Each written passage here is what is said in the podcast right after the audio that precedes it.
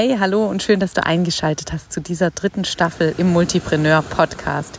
Vielleicht kannst du es im Hintergrund hören. Ich sitze gerade am Meer. Ich schicke dir ganz liebe Grüße aus meiner Sommerpause. Die Folgen zu dieser Interviewstaffel habe ich vor meinem Offline-Sommer aufgenommen und es waren wirklich ganz tolle Gespräche dabei, die in mir immer noch nachwirken. Ich hoffe, sie inspirieren dich genauso und geben dir neue Impulse mit für deine Selbstständigkeit, für deine Pläne als Multipreneurin so richtig durchzustarten. Vielleicht noch ein kleiner Hinweis in eigener Sache. Im September, direkt nach meiner Sommerpause, hast du wieder die Möglichkeit, in mein Gruppenprogramm Multipreneur Masterplan einzusteigen. Alle Infos zu diesem Gruppenprogramm findest du in den Show Notes.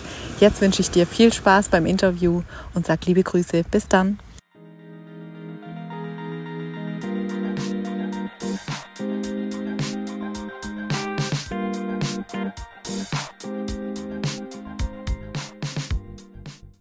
So, hallo und herzlich willkommen zu einer neuen Folge im Multipreneur Podcast. Heute wieder mit einem tollen Interview mit einer Gästin. Die liebe Tina ist heute da aus dem schönen Österreich quasi zugeschaltet. Und ähm, ich freue mich total auf das Gespräch. Tina und ich kennen uns schon seit einer ganzen Weile. Unsere Businesse haben sich so ein bisschen parallel entwickelt. Ähm, allerdings hatte Tina so ein paar Jahre Vorsprung mit was ganz anderem. äh, da gab es eine spannende, gab es eine ganz spannende Entwicklung, ähm, in die wir sicher auch noch mal reingucken. Aber steigen wir doch einfach erstmal mit dir ein, Tina. Erzähl doch mal ganz kurz, wer du bist und was du machst. Hi, hi, schön, dass ich da sein darf und danke gleich für diese schwierige Frage zum Anfang. Ich habe vorher noch dein Posting gelesen. Was machst du denn so? Ja. Genau, sag also, mal kurz. habe ich vorher noch überflogen, du hast ein paar Tipps gegeben. Also ich sage es mal kurz, ich bin grundsätzlich ähm, mal ähm, an erster Stelle Sozialunternehmerin, beziehungsweise bin ich das am längsten. Ähm, mein erstes großes Business ist ein ähm, soziales Unternehmen, das habe ich gegründet vor 13 Jahren mittlerweile.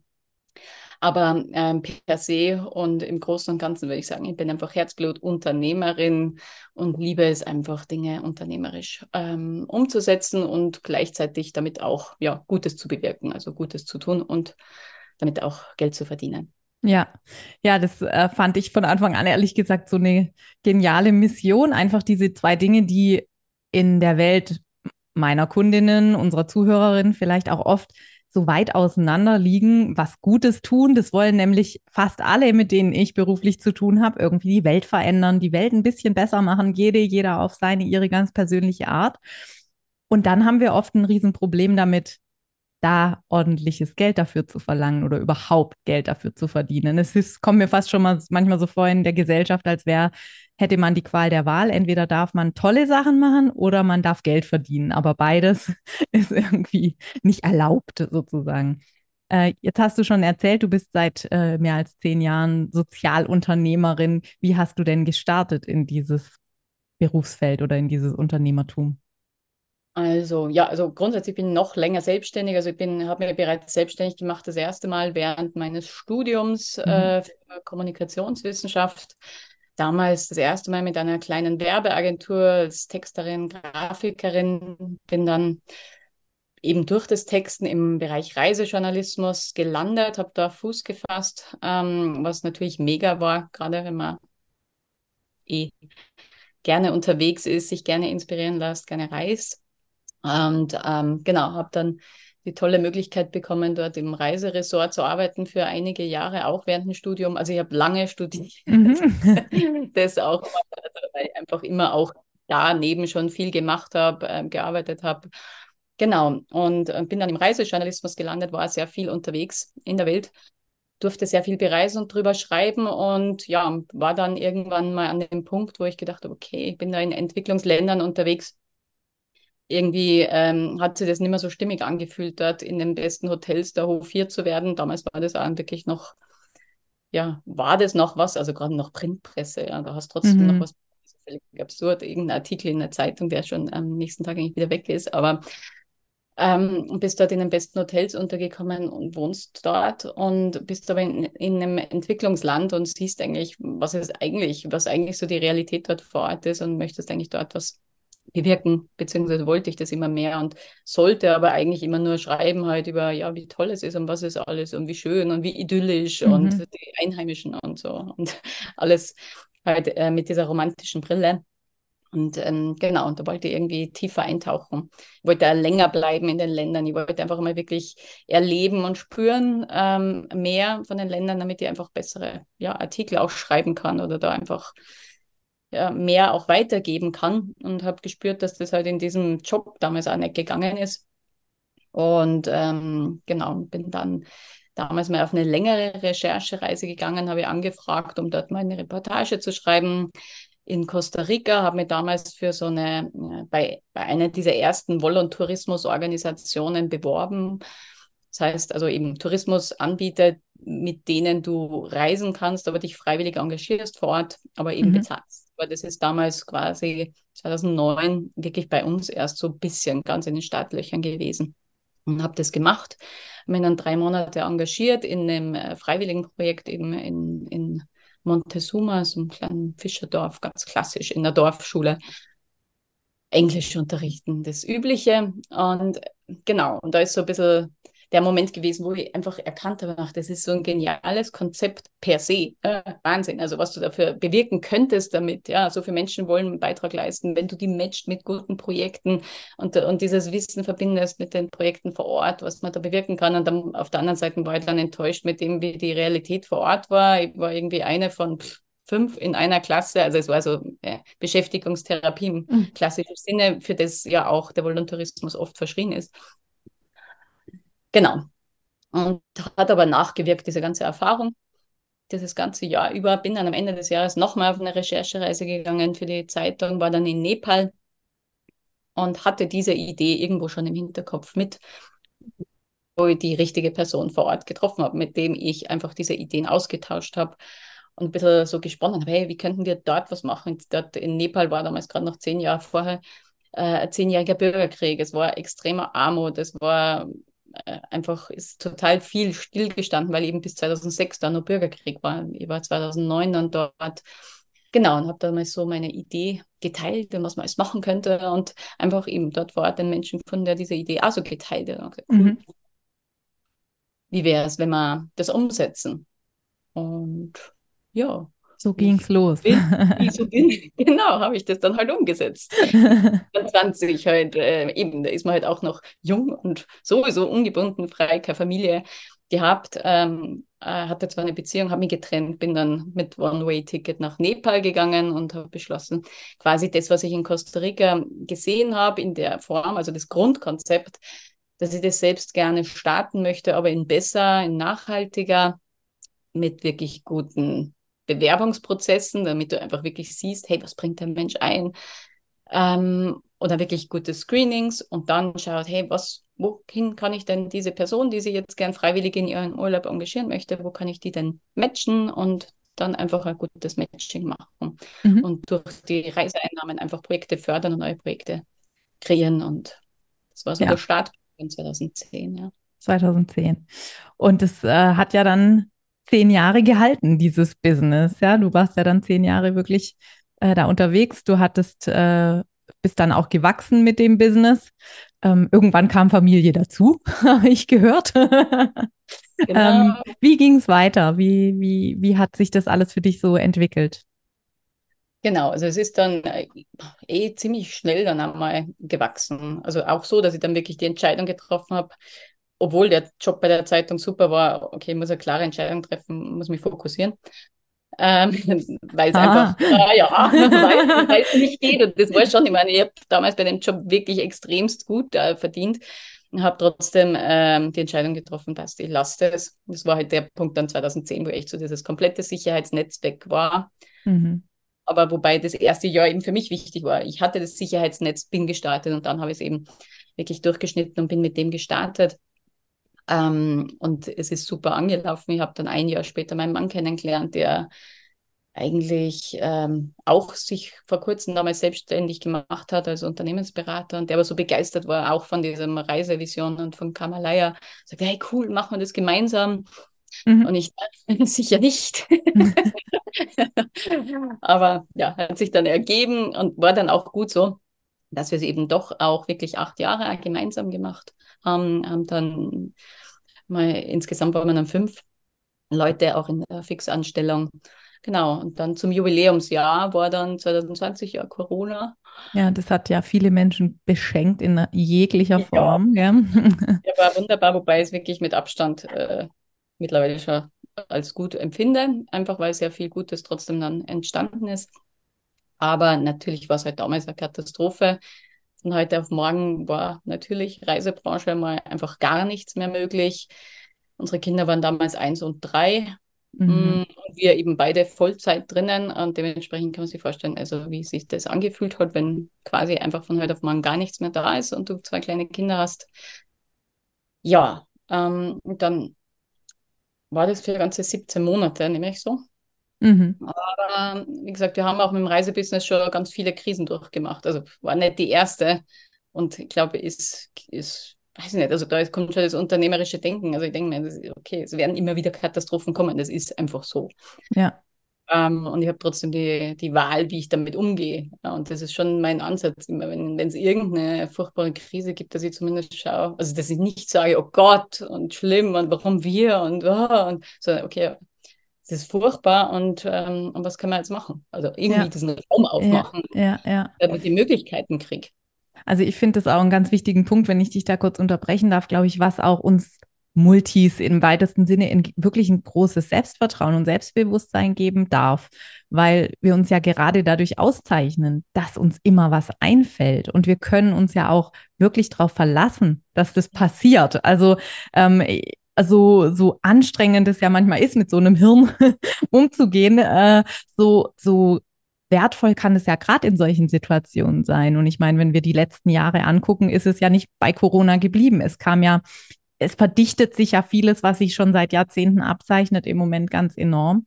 Und ähm, es, es wird immer mehr Menschen brauchen, die schnell neue Wege einschlagen können, weil wir Multikrisen haben, weil wir auch Probleme haben, die so komplex sind, dass einfach ja, die Zeit der leichten Lösungen ist einfach vorbei. Ne? Es gibt so viele Zusammenhänge, so viele Strukturen. Man braucht einfach Menschen, die immer wieder neu um die Ecke denken und, und neue Perspektiven einnehmen können, äh, auch mit neuen Informationen schnell umgehen können, was ja in der Krise der Fall ist. Du hast ganz schnell erstmal gar keine Informationen und dann irgendwann kommen auf einmal ganz viele neue.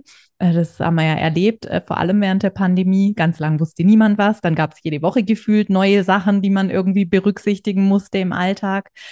Äh, und ich finde es einen ganz, ganz wichtigen Punkt, sich das immer mal wieder bewusst zu machen, was für eine Fähigkeit das auch ist, was für ein Schatz das auch ist, mit so einem, ja, mit so einem Gehirn einfach ausgestattet zu sein, das so funktioniert. Total. Ja. Sehe ich auch so. Genau, also das hast du schön auf den Punkt gebracht. Ich sehe es auch als Geschenk und es ist wirklich was, auf das ich mich verlassen kann mhm. und auch verlasse. Dann eben zu schauen, was sind die Möglichkeiten. Ja, es ergeben sich ja dann meistens viele, wenn du dir die Zeit nimmst. Es gibt sehr viele. Wir haben alle äh, mal durchgespielt. Ich habe die auch in meinem Buch. Mhm. Alle gerade diesen Prozess, den ich eigentlich so mache, auch im, im Umgang, eben genau in diesem Prozess ähm, wie ich das mache, habe ich das äh, illustriert jetzt im zweiten Buch. Da habe ich das auch geschildert, was ich in der Corona-Krise, was sich dort eigentlich trotzdem auch gegeben hat für Möglichkeiten. Man, natürlich hat es Förderungen gegeben, man, hallo, man, das war was, ich sagte, kann man, kann man einfach einmal dankbar sein. Also hatten wir in Absolut. anderen Krisen nicht. Ja, man, wir hatten mhm. Erdbeben in Nepal 2015, da war alles kaputt, da haben wir gar nichts gekriegt. Also man, das, das ist, war schon auch Jammern auf hohem Niveau von vielen. Also für, für das war man schon dankbar. Dann hatten wir ja auch, wir hatten Produkte in den Entwicklungsländern, in denen wir arbeiten, in Nepal und Uganda. Wir haben dann kurzerhand den Karma Bag ins Leben gerufen, wo wir dann die Produkte verkauft haben aus den Ländern, die halt sonst bereist werden und mit dem eine Crowdfunding-Kampagne gestartet. Da haben wir wirklich die ersten 12.000 Euro, bevor wir überhaupt Förderungen gekriegt haben, haben wir mal durch diese Crowdfunding dann bekommen. Dann überhaupt davor war noch wirklich, mein Mann hatte da viel früher eine Ahnung davon, von Corona, der hat das im Februar oder so schon gesagt. Ich habe gedacht, er kriegt eine Angststörung, mhm. ist auch eine Lachnummer. Aber tatsächlich, das war für mich so völlig absurd. Ähm, er Vorräte kaufen und ich. Äh, was ja. ist Gott, da muss ich echt schmunzeln. Das war bei uns exakt genau das Gleiche. Mein Mann immer so, wir müssen jetzt mal gucken, wir schreiben jetzt mal ein paar Listen. Und ich so, ey, entspann dich mal es ist irgendwie, es kann eh nicht sein. Was nicht sein darf, wird nicht passieren. ja, genau. Also, aber wie gesagt, ich habe es dann auch tatsächlich Ende, wann war das, ja? 16. Februar, 16. Äh, März war bei uns dann der Lockdown. Ich habe es Ende mhm. Februar habe ich dann auch realisiert. Gemacht, okay, ähm, gut, was kann ich machen? Also die andere eine Option, die mir auch noch eingefallen ist, okay, ich kann mein Unternehmen versuchen zu verkaufen. Das war was, was ich nie in Frage äh, und in Erwägung gezogen hätte. Nie. Mhm. Aber es war quasi eine andere Option, weil die Perspektive war, wir gehen in Konkurs. Ähm, also war das trotzdem eine bessere Lösung. Auch das müssen wir angehen. Ich muss probieren. Und ähm, tatsächlich waren echt zwei Mitbewerber sehr interessiert und die hatten Corona nicht, muss man da, was sehr lustig war. Ich habe gesagt, ähm, ja, ich bin Mutter am mhm. Burnout mhm. und deswegen will ich jetzt verkaufen. die haben mir das bein, die haben mir das einfach geglaubt, aber okay. ja, ja. Ähm, es wurde dann nichts und das ist auch gut so.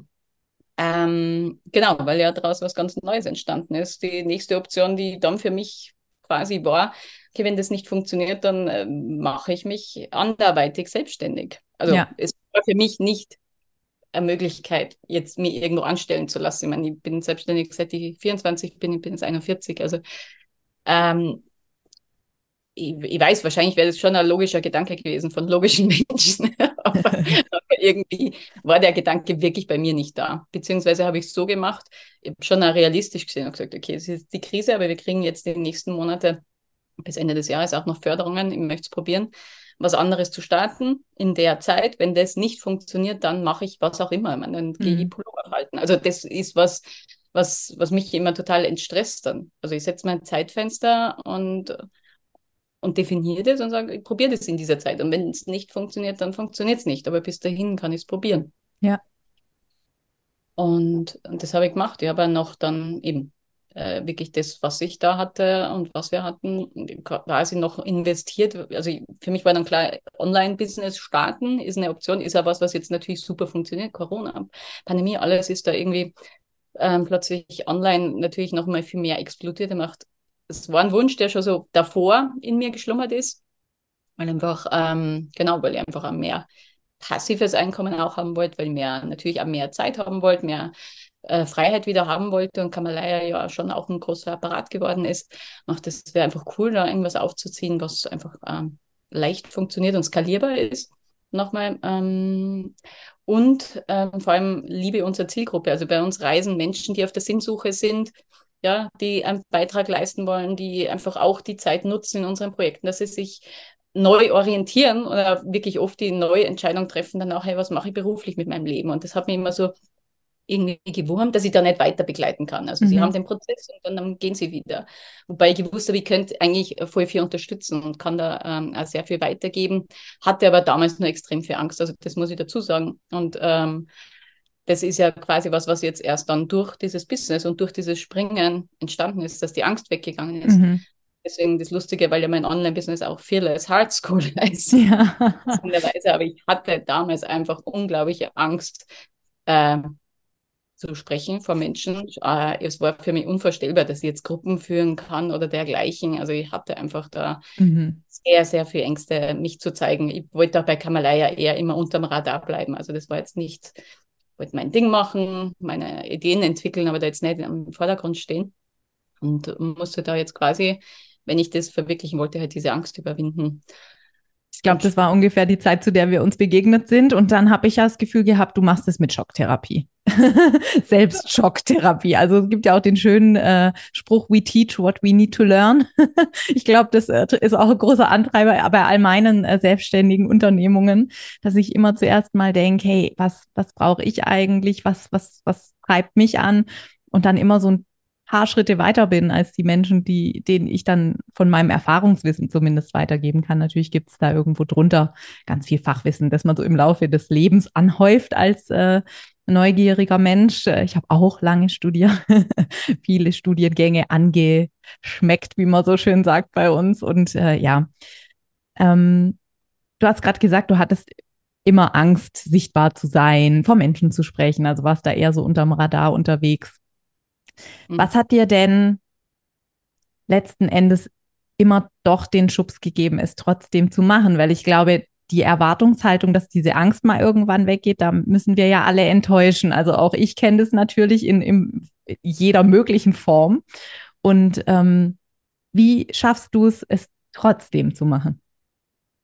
Also tatsächlich ist die Angst mittlerweile wirklich auf ein Minimum geschrumpft.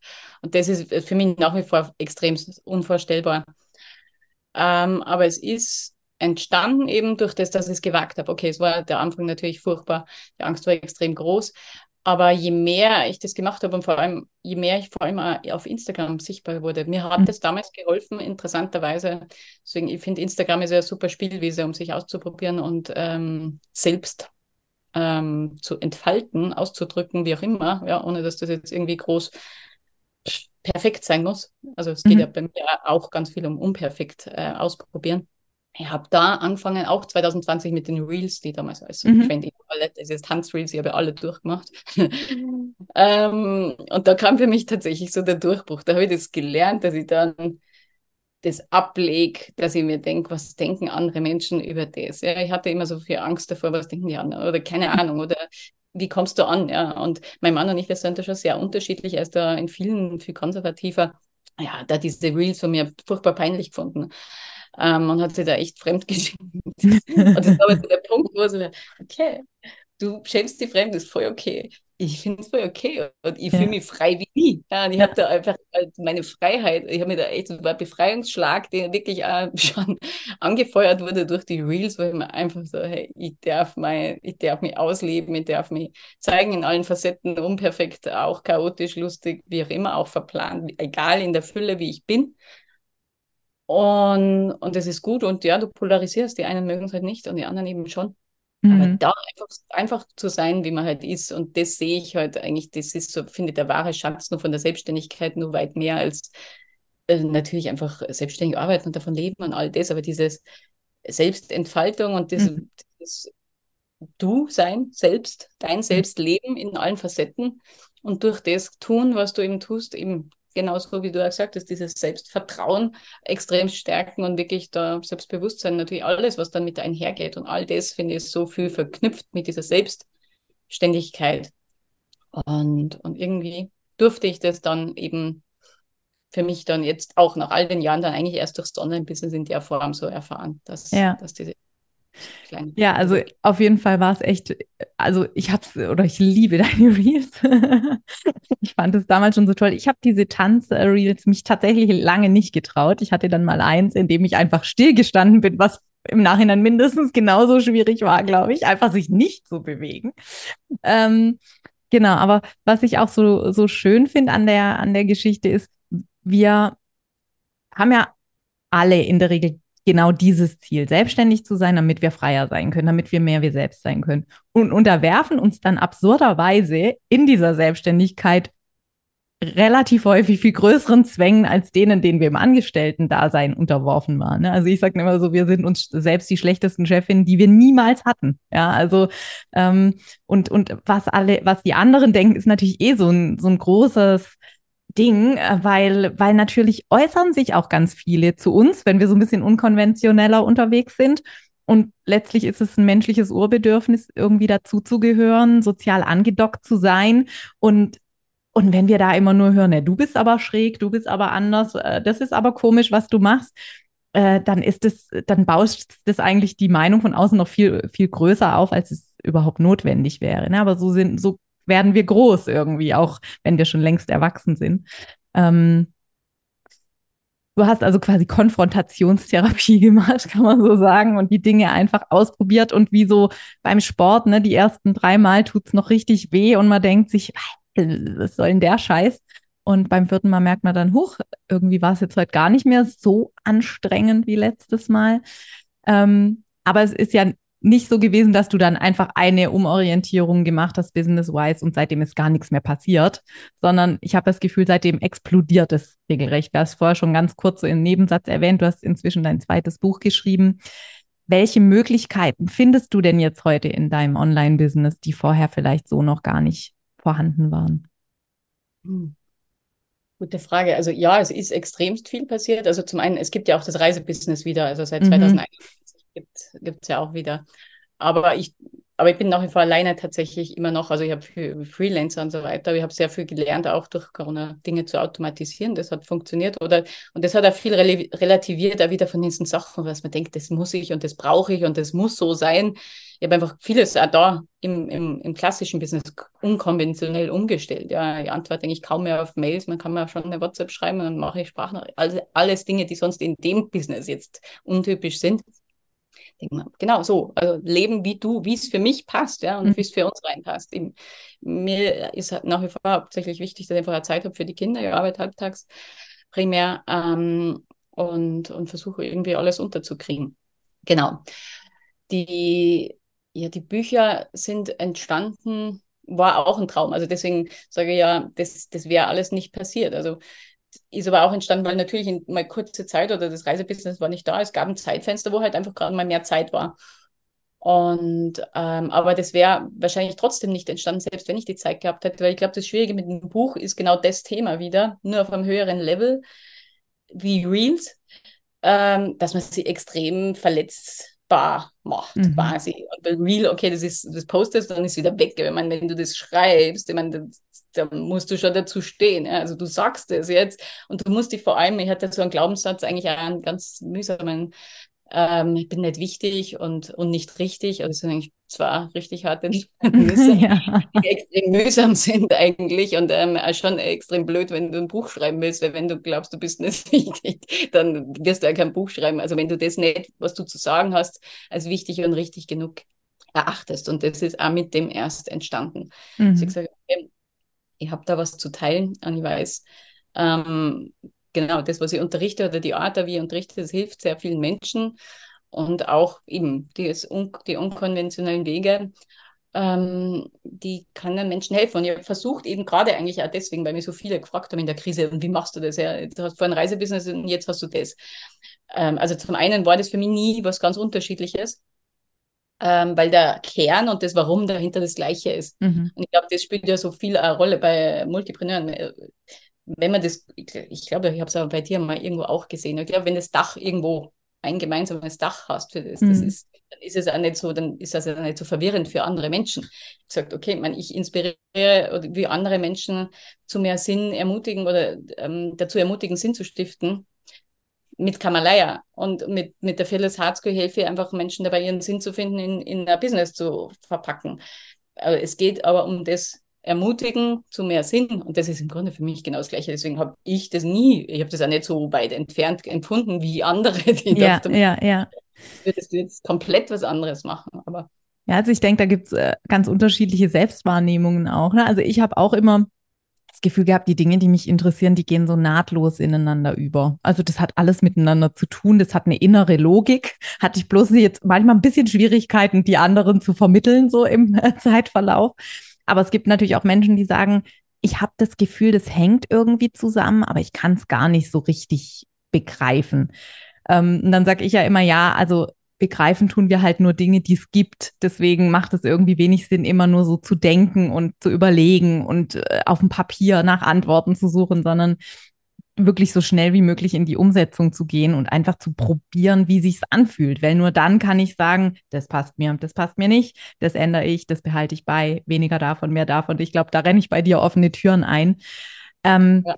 Wenn du jetzt so zurückguckst auf die letzten Jahre, was glaubst du denn waren so als Multitalent die, die Erfolgsfaktoren, also abgesehen von diesem schnell neue Ideen haben, was, was, was war dann noch so wichtig für dich, dass das wirklich Fahrt aufnehmen konnte? Mm, dass es Fahrt aufnehmen konnte.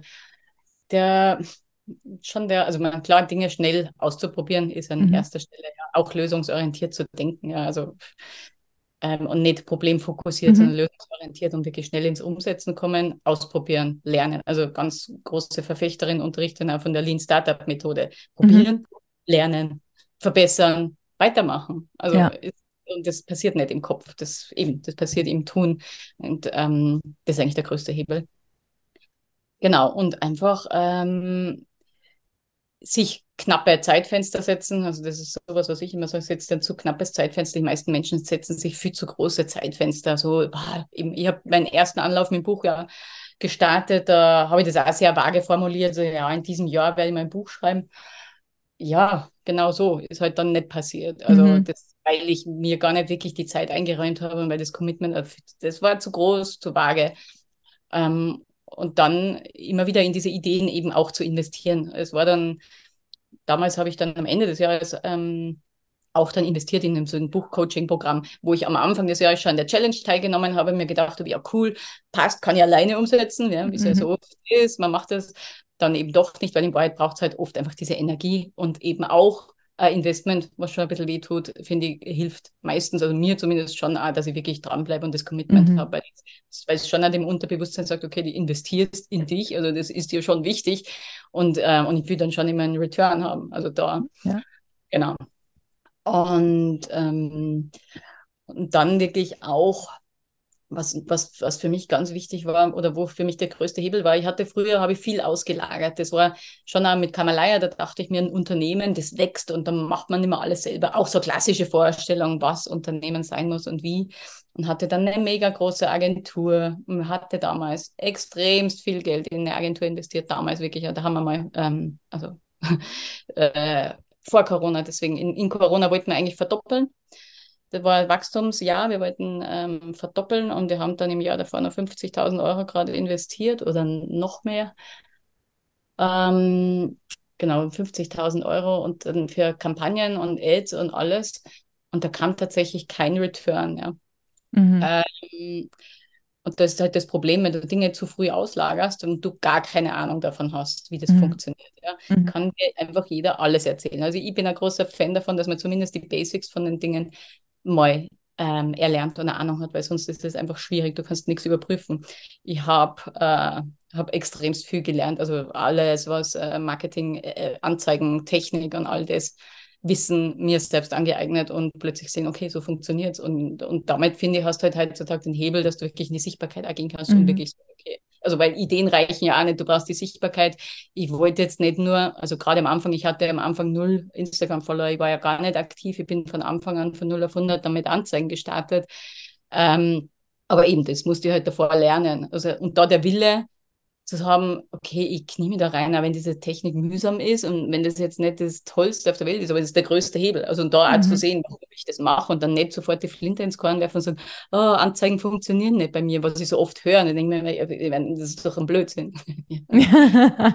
ja, also ich finde es auch spannend, weil das ja uns eigentlich total in die Karten spielt. Wir können ja schnell neue Aufgabengebiete durchsteigen und gut, jetzt gilt es vielleicht nicht für alles, was äh, es gibt bestimmt auch ganz langweilige Sachen für jeden Einzelnen, jede Einzelne. Aber wenn es zum Business dazugehört, finde ich, haben wir einfach die Verantwortung auch, uns die Dinge ein bisschen anzuschauen. Ich meine, du hast viel Lehrgeld bezahlt in dem Fall. Ähm, aber es ist ja auch ähm, ja irgendwie wieder eine Form von Selbstermächtigung, muss ich eigentlich fast sagen. Sagen, ich könnte, wenn es hart auf hart kommt, auch einfach alles selber machen, weil ich weiß, wie es geht. Ich kann, ich kann, bin die Herrin der Strategie sozusagen. Und, und ähm, ich finde es ganz wichtig. Ich erlebe das auch jetzt seit, seit anderthalb Jahren habe ich da Unterstützung. Aber trotzdem entstehen da jetzt Konzepte und am Ende sage ich, ich habe deine Argumente gehört, aber ich entscheide jetzt trotzdem was anderes oder ich gehe mit. Aber die Entscheidung, die Verantwortung, aber ja auch der, die Freiheit liegt bei mir als Unternehmerin. Und ich glaube, dass, dass sich auch zu erhalten dadurch, diese, diese unternehmerische Freiheit, sich nicht in, in Abhängigkeit zu Wissen zu begeben, was man vielleicht nicht hat. Ähm, ja. Kommt uns ja eigentlich entgegen. Wir können das ja. Wir können schnell äh, in Ideen rein, neue Dinge erfassen, Neues äh, mal lernen, durch, durchblicken und dann auch damit arbeiten schon relativ schnell. Ne? So, das erlebe, erleben wir ja jetzt gerade auch wieder mit ChatGPT und KI überall. Äh, manche überlegen noch, ob sie sollen, andere haben schon komplette Workflows damit automatisiert.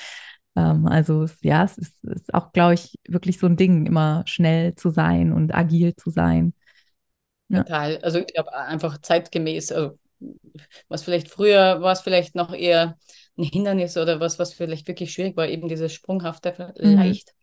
Weil das ist heute wirklich ein großes Geschenk, weil die Welt einfach so schnell ist. Wenn du nicht genau. schnell lernen kannst ähm, und die nicht eben, und das ist ja das, dass du dich schnell einlernen, weil du so schnell, weil du es gewohnt bist, da schnell zu springen in Dingen, kannst du das einfach schnell. Mhm das wird das sein, wo du so oder so, ob du jetzt angestellt bist oder, oder selbstständig, wirst du auf jeden Fall einfach gefragt sein wirst, weil wenn du das nicht kannst, hast du, glaube ich, heutzutage echt ein Problem.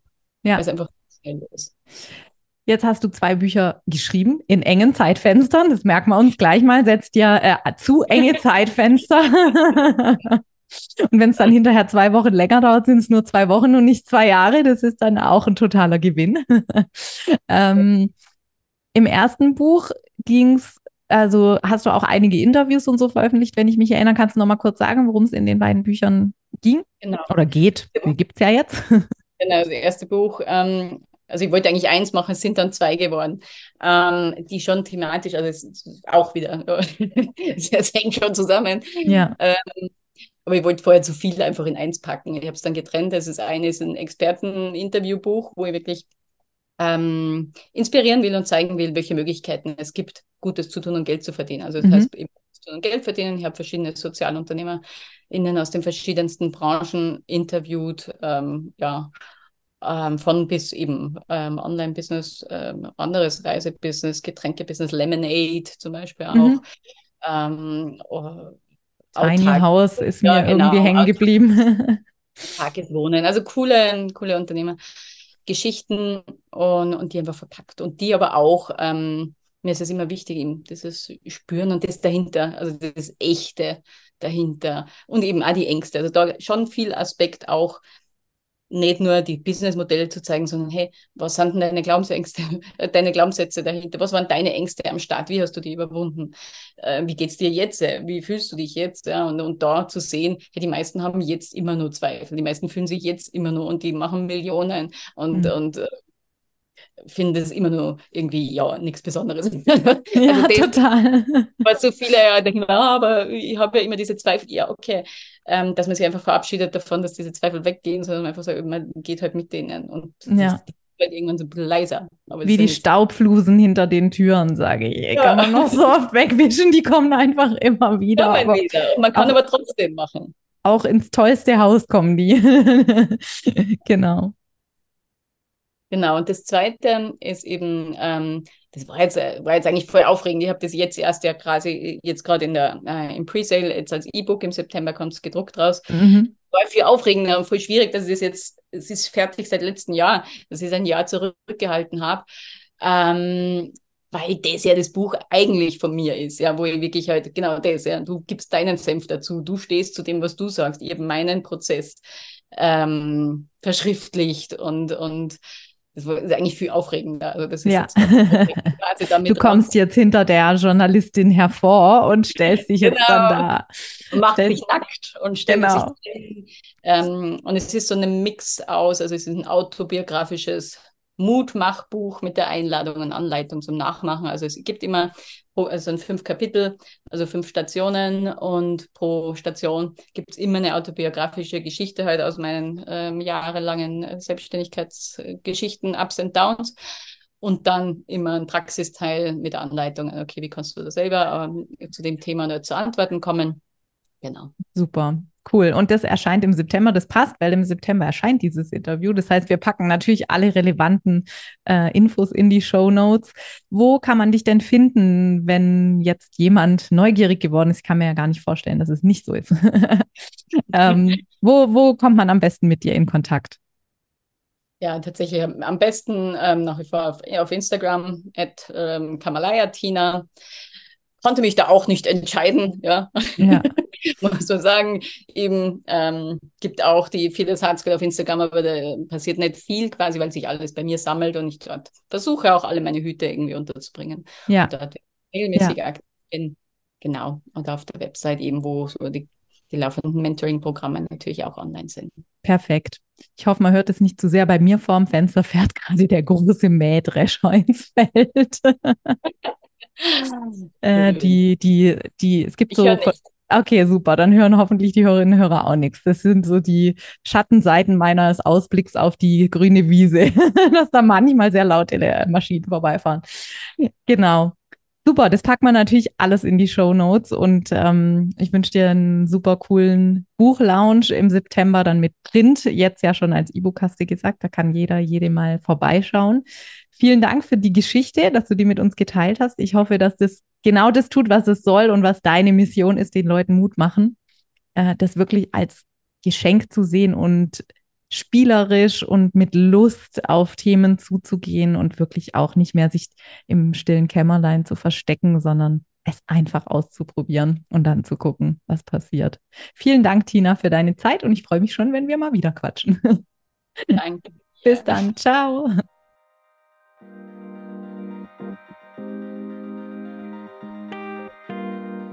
So, das war's auch schon mit der aktuellen Folge des Multipreneur Podcasts. Vielen Dank, dass du dabei warst. Ich schreibe übrigens mindestens genauso gerne, wie ich spreche.